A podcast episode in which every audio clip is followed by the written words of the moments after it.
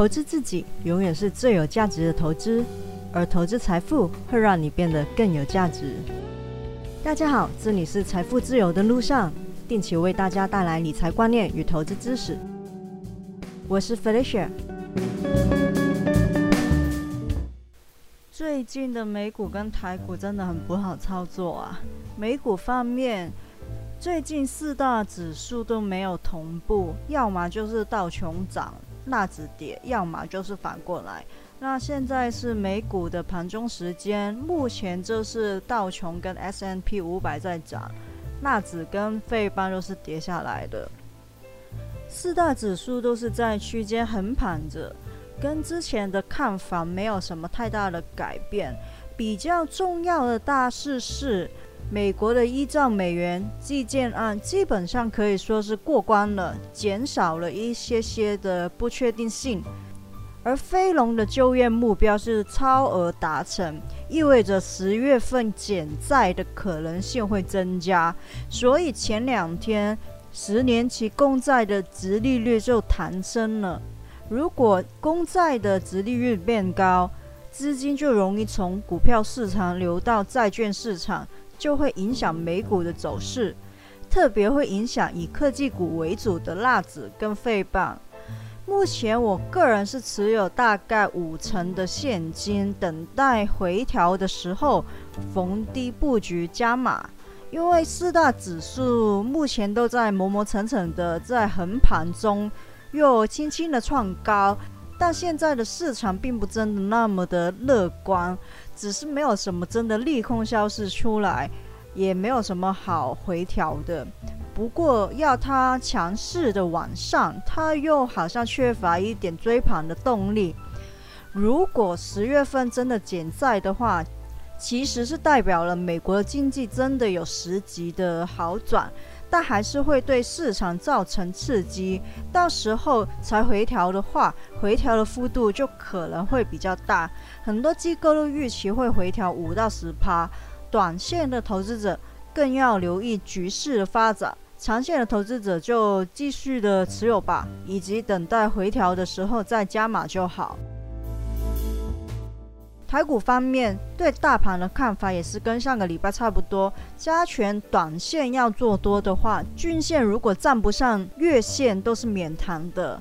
目前还在月季均线的之间做区间的整理，昨天下跌到季线左右了，不知道支撑够不够强，万一跌破了，就会像五月份的时候需要整理一段时间。贵买的变化就比较大喽。前高过不去，这两天从比较强势的多头杀下来，跌破月线了。腾诺指标在上个礼拜比较强势的时候都有点不同步了，下跌的加速比上升的加速多。这两天直接杀下来，代表连撑捧的都跌了。但贵买的月线跟季线之间的距离真的有点远，这礼拜站不回月线的话，就真的有点悬了。因为现在没有一个强的支撑，再往下探到季线的空间是很大的。不过前波的低点和季线是挺靠近的，万一真的杀到季线那边，季线的支撑应该还是可以的。但是如果连季线都跌破的话，短线上真的要空手了。从短线上来说，做短的人其实，在礼拜一确定跌破月线之后，昨天就应该要减码，只保留强势股了。就算你有强势股，也得密切留意股价的走势。还是那句啊，最近操作的难度真的很高。做短的朋友，如果觉得自己看不懂这个盘势，该停一下就停一下，先不买也是可以的。这几天我是有出清一些波段持有的股票。有赚到，但是看到后市不太对劲，就先出场了，换一点现金。长线就等机会再进便宜货吧。长线是多头走势，上上下下的都不会怎么影响到。要加码的话，目前的股价还不到甜甜价，所以可以留点子弹，等待进场的机会。我也是留了一点现金，等待进场。今天要重点说的是电动车的 ETF。最近电动车真的很夯啊，比如说明天就有一档电动车相关的 ETF 要上市。那目前台股来说，与电动车直接相关的就有国泰电动车 ETF 零零八九三，跟明天会上市的富邦未来的 ETF 零零八九五。这两档的名字好像有一点像，但是它的取向是很大的不一样。首先，这两档都是今年才成立的 ETF。他们都是三十档，他们都是没有配息的，他们都是投资全球的股票的，所以他们是一档可以让你在台湾投资全球电动车相关股票的 ETF。这两档 ETF 都是每半年调整一次，不过国泰电动车是在四月跟十月，富邦未来车是在五月跟十一月。那他们有什么不一样的地方呢？国泰全球智能电动车 ETF 零零八九三追踪的是 ICE FactSet 全球智能电动车指数，依照市值加权法来计算配置比率，单一个股的持股比重上限是十五趴，而且前五大的个股比重合共不能超过六十五趴。而富邦未来车 ETF 零零八九五追踪的是 MSCI ACWI IMI 精选未来车三十指数，最大的成分股上限是二十趴，前五大个股比重合计同样是不得超越六十五趴。因为两档都是最近才上市，富邦是明天才上市。所以它的内扣费用应该是有变动的，但以目前来说，至少它加总起来都会有一点一趴左右，所以他们的内扣费用都是蛮多的。这就是在台股市场投资外国的市场标的的坏处，总管理费用都特别的高。那相对而言，它的好处就是你不用开外国的户头，你都可以投资外国的股票，你也不用用副委托缴比较高的手续费，就是给你一个方便省时的选择。那你要方便的代价就是总管理费用要多缴一点点哦。在挑选成分股方面。国泰电动车主要要求是企业的营收要有五十派以上是关于电动车的产业才会被纳入当中，所以电动车的纯度是蛮够的。另外也会针对获利性跟流动性来做筛选，要求个股在外流通的市值要大于或者是等于十亿美元。而且最近三个月的交易日平均成交金额要大于或等于一千万美元，在市值方面要求是比较严格的。而富邦未来车要求成分股三个月年化成交金额大于一点二五亿美元，以符合主题业务活动，再以机器学习挑选出与主题有关的股票。所以是包含了电动车、跟自驾车和共享运输的。如果关联的分数是大于二十五趴，就会纳入这个标准指数，也会以 GICS 的行业分类标准排除特定的行业。它的筛选方式是相对宽松的，选股比较包山包海，有点关系的都可能会被纳入。那两档 ETF 的成分股比较的话，它们有三十趴是重复的，主要是来自于 Nvidia 跟 Tesla，因为这两档个股在两个 ETF 里面都是占比较重的。以六月三十号的持股数据来看，国泰电动车最大持股是 Nvidia，之后是 Tesla，接着是蔚来汽车、恩智浦跟英飞凌。头五大的成分股超过五十趴，当中很多个股是做什么的？其实大家听到名字，相信都会知道。稍微不熟悉的可能是英飞凌，比较疑惑的也许是重下。那英飞凌是半导体的企业，跟电动车最相关的就是生产车用的晶片，而从下就是 Panasonic。Panasonic 不只是有电器，目前主要是向 Tesla 销售车用的电池，而未来 Panasonic 的能源事业也会以提供家用能源管理系统、太阳能电池销售、电源调节器、电动车充电机器等等。为发展的目标，而富邦未来车最大的持股是 Tesla，之后是台积电，然后是 Nvidia、丰田汽车跟超维，就是 AMD，头五大持股超过六十七趴的比例。为什么它会超过设定的六十五趴呢？主要就是。在它纳入为成分股之后，当中有一些个股是涨起来了，所以它的持份会稍微高了一点。当中主要应该就是 Nvidia 受到分拆个股的消息影响，它的股价最近这几个月是飙的比较厉害的。汽车其实也是一个景气循环的产业，只是说电动车是最近发展的大趋势，所以在这段推动的时间都应该会是它景气比较好的时期。但传统的汽车可不是这样说的，一般人这个月买了车，不太可能下个月就换一台。再说现在要换车的话，也很大可能是考虑电动车，所以对传统的车厂。的冲击会比较大，也是这几年传统的车业股价相对受压的原因。而且回看一下富邦未来车里面包含的这几档传统的车业，包括是丰田汽车跟通用汽车，他们都可以很明显在股价上看到他们有景气循环。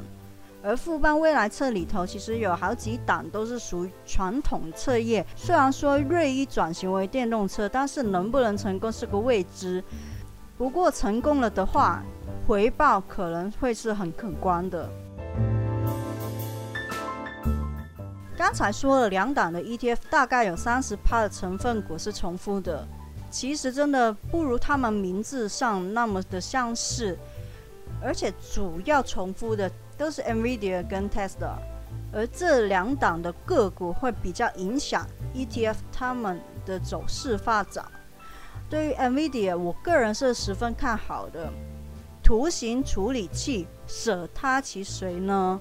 喜欢玩电脑的朋友对 Nvidia 的熟悉就是来自于 GPU，但不得不说，Nvidia 在自动驾驶方面其实也做墨很多的。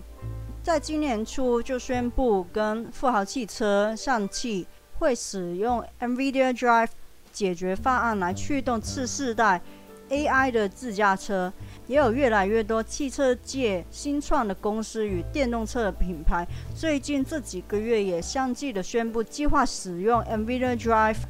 NVIDIA 在软体方面是不断的改进和部署应用平台，从云端到车都有一套应用的技术跟平台，大规模的开发自驾车所需的一切功能，所以它的未来还是蛮看好的。至于 Tesla，它的争议性就跟 Elon Musk 一样很大，有人认为它的股价是太高估，有人却认为以软体公司来看待它的话，股价十分的合理。电动车产业是一块很大的饼，Tesla 的确有先行者的竞争优势，能不能够成为一方的霸主，到最后，现在还是言之过早了。但个人相信，日后电动车产业成为寡占市场的时候，应该也会有它的一席之地。我真的认为不能把 Tesla 太简单的看待是一家电动车的公司。它也是软体公司，也是新能源公司，甚至在新能源或者是在充电储电的设备上的琢磨，会比你想象更多。个人认为，Tesla 还是有蛮大的发展空间的。那国泰电动车跟富邦未来车有什么优缺点呢？国泰电动车可以说是横跨三大主要的市场，包括美国、中国跟欧洲的电动车一条龙。也就是说，生产一台电动车需要什么，整个生产过程需要的东西，上中下游的原料、能源、车厂，它都通通包含在里面，而且是很 focus 在电动车这一块，布局十分的完整，而且全面的。是纯度非常高的电动车 ETF，单一各国控制在十五帕以内是有助控制风险的，而且一次过就可以投资三大市场，并且对电动车有完整的布局，是可以降低投资者的交易成本。而富邦未来车的筛选条件是比较宽松的，除了有一些电动车的龙头企业，还包括了蛮多传统的汽车企业。而这些汽车的企业有意转型到电动车，只是目前还是在转型当中，未来可能会是。而像 Uber 也是它的成分股，Uber 是共享运输相关的，另外一方面也很可能是考虑它日后会在无人驾驶计程车的发展潜力。这一档看的是未来整个。移动运输科技包括电动车、车联网、共享经济与运输产业，比较广泛多元。成分股看起来很杂，并没有真的和电动车有高度的相关，但是相对而言，又会稍微把风险分散一点，不至于电动车产业出了一个大问题就整档 ETF 滑下来。简单来说。国泰电动车是聚焦在已经是电动车生产线一部分的企业，而富邦未来车就是比较广泛，只要是现在甚至是未来与车，或者是说移动运输有很大相关的话，都可能会被纳入。所以富邦的是未来车，因为现在可能不太相关。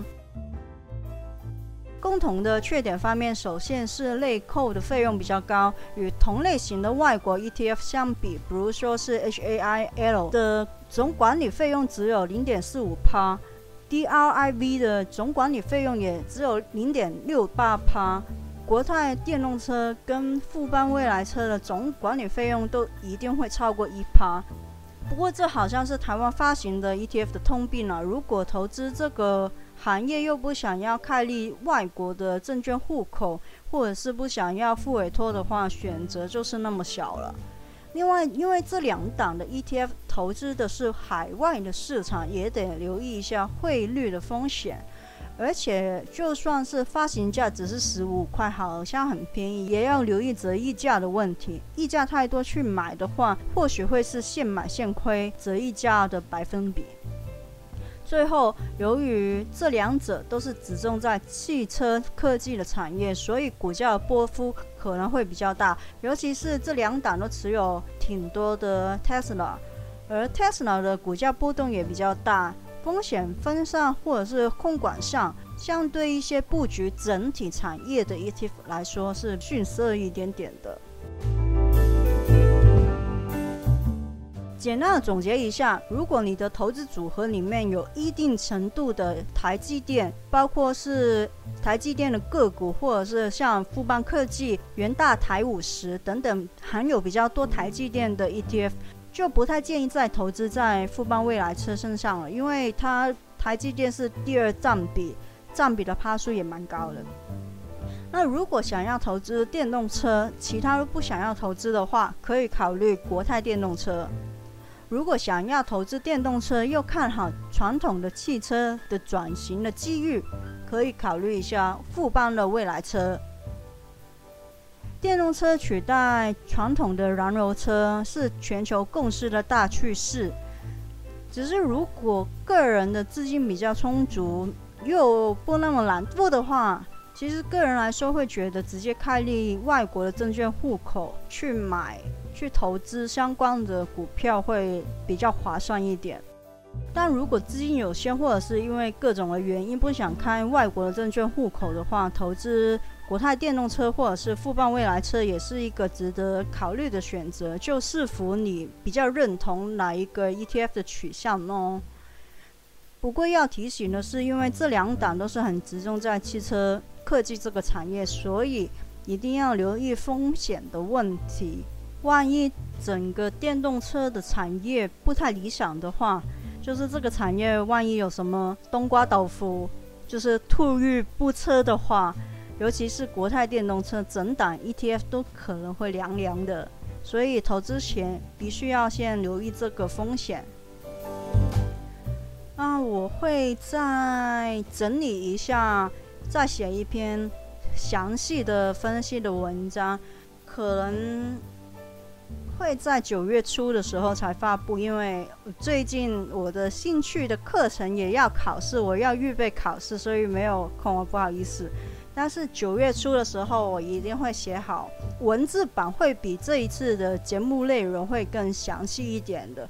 那如果有兴趣的朋友，可以留意一下。我想九月九月八号的时候，可以应该会发表出来的，到时候请大家可以留意一下。这一集的内容就到这里。如果喜欢的话，请订阅我的节目，分享给你的朋友、亲人听听看。我是 Felicia，谢谢大家，下次见喽，拜拜。